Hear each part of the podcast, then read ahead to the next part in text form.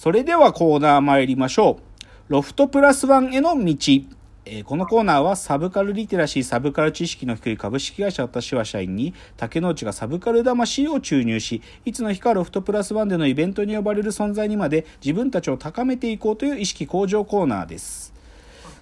では早速今日のテーマを発表します。えー今日のテーマ、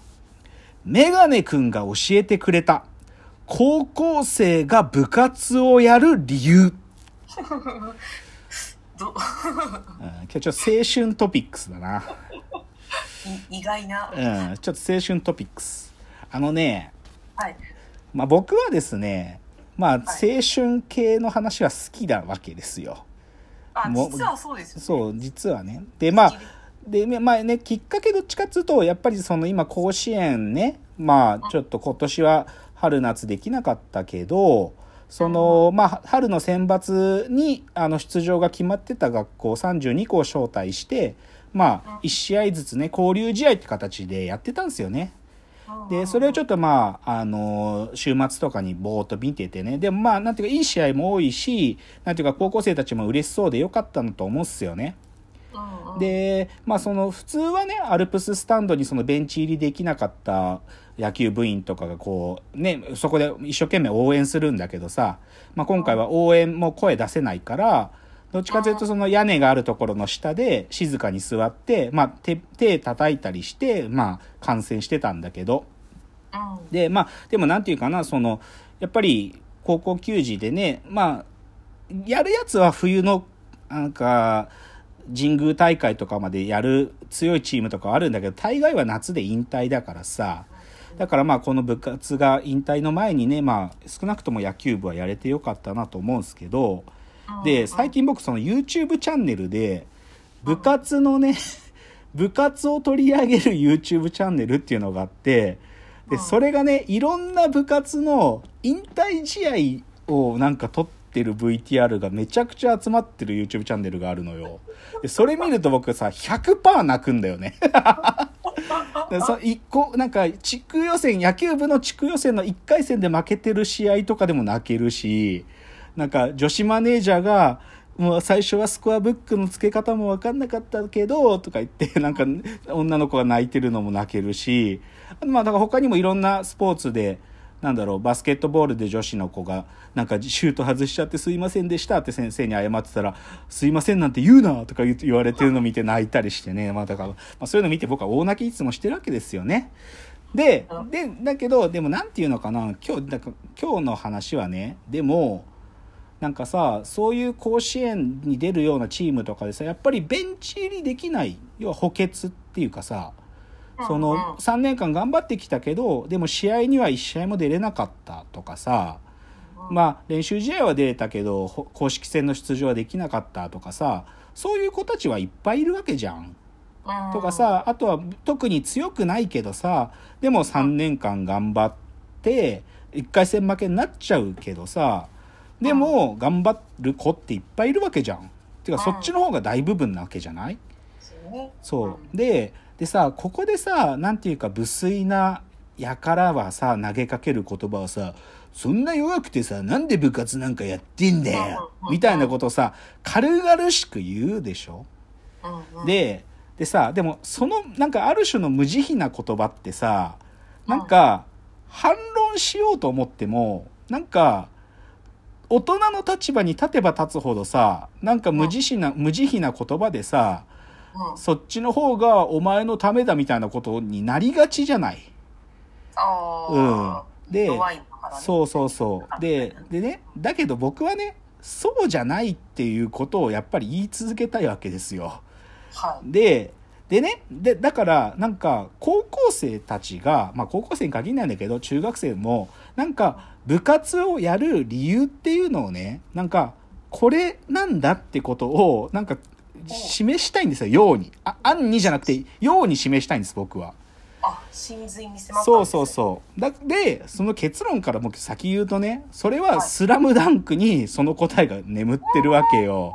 ということで、今日はスラムダンクの話を中心にしたいということでございます。はい吉野さん、スラムダンク読んだことあるんですか？私、スラムダンクだけは唯一、こう、なんていうの、オンタイムで買ってた。ああ、そうなんだ。よかった。じゃあ、もう今日は、でももう今日、はっきり言えばスラムダンクで大きく2つの話をします。で、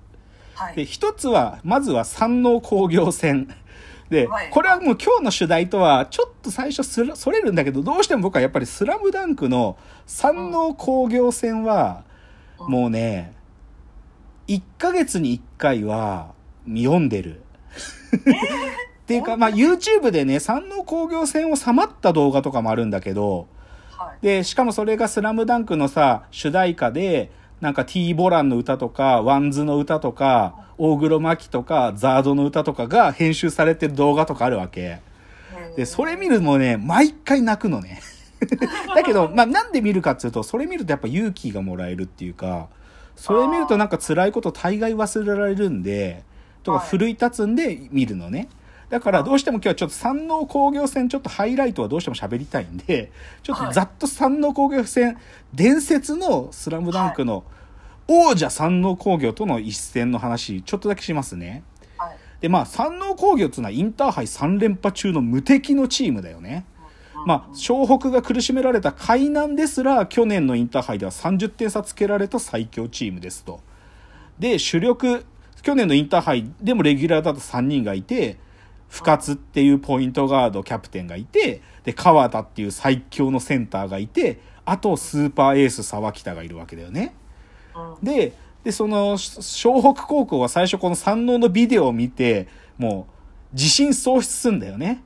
もう、ゴリですらビビるっていうか、うんもう、ミッチー、えー、りょーちん、ゴリ、みんなビビっちゃって萎縮しちゃったと。だけど、試合前に安西先生の、ちょっと、すっ、なんか、ぬって現れて一言かけるんだよね。なんか、りょーちんとかミッチーの、なんか、自信を刺激するようなこと言って、そうすると奴らが、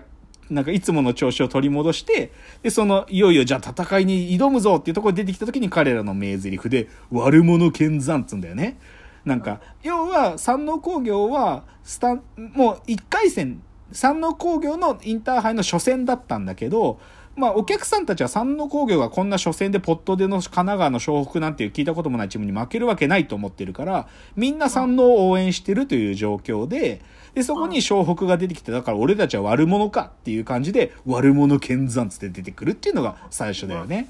で、前半は比較的、なんていうか山王も様子見の側面があったんだけど、でもやっぱり湘北は最初にもういつものち試合と違うぞと思わせたいから、安西監督が、両親と桜木で、君たちによる奇襲だっつって、いきなしアリウープかますんだよね、花道が。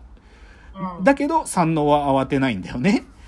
で、で、最初、湘北の戦、なんていうか作戦は、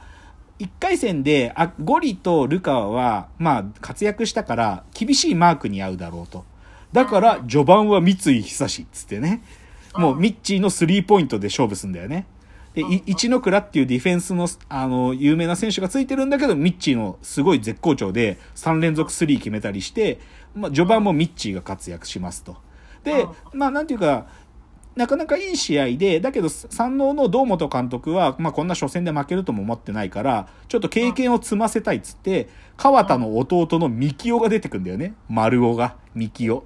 で、三木尾はちょっと2メーター超える超クソでかいやつで、で、花道をゴリゴリゴリってケツで押して、もう余裕で点くると決めるんだけど、でもそこで花道が、まあ名言だよね。丸尾っつって。お前の重さにはもう慣れたっていうね。もう、全く動かないっつって。つって、だから花道が、あの、動きの量と動きの速さで三木を圧倒して、花道の活躍もあって前半2点リードで終わるっていうのが前半だよね。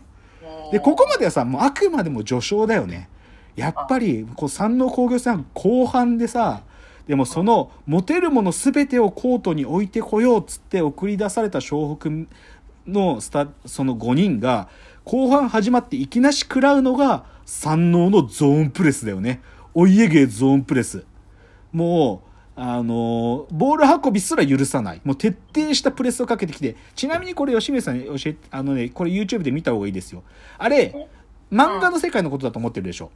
うん。山王工業のあのゾーンプレスのモデルありますから。